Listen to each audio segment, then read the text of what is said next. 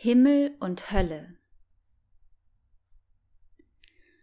Als sie gestorben war in jener Nacht, da stand sie auf und lief nach Haus, vorbei an kalter Dunkelheit. Sie sah das Licht. Als sie gestorben war in jenem Mai, da stand sie auf und schwebte fort, vorbei an Schmerzen und an Angst, Sie sah das Licht. Als sie gestorben war auf jenem Feld, da wandte sie ein letztes Mal noch ihren Kopf vor ihrem letzten Schritt ins Licht.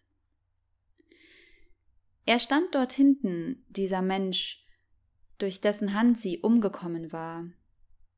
Er hatte seinem Herrn gedient, denn wer sich um den Teufel macht verdient, das hatte er ihr noch geflüstert, der wird belohnt mit allem, was das Herz begehrt.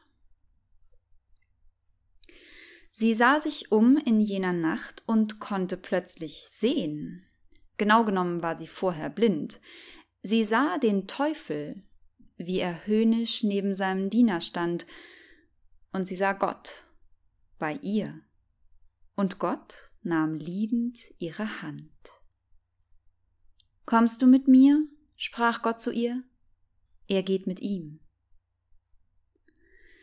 Sie nickte und sie liefen, und als das Licht sie dann umfing, das Paradies schon näher kam und in der Ferne ihre Eltern winkten, da fragte sie, wird er bekommen, was er will?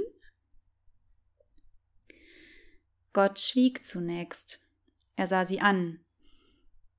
Als er dann sprach, da weinte er, und große Tränen liefen über sein Gesicht. Der Teufel lügt, sein Opfer weiß es nicht. Es glaubt, es sei von ihm geliebt. In Gottes wunderbarer Welt wo niemand lebt, der böse ist, da wird ihr Leben schöner nun als alles, was sie je gefühlt. Doch auf der Erde unten, da wurde ihr Mörder schwach und alt. Als er gestorben war, in jener Nacht, da wurde er gezerrt von schrecklichen Dämonen. Er stand nicht auf, er schwebte nicht, es gab kein Licht, er konnte umdrehen nicht.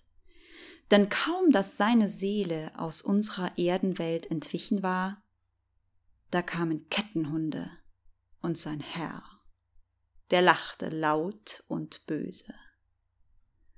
Nun bist du also mein, fortan wirst du mein Opfer sein. Und manchmal wenn sie in den Himmel sah, in all dem Glück, das sie empfand im Paradies, da dachte sie an ihn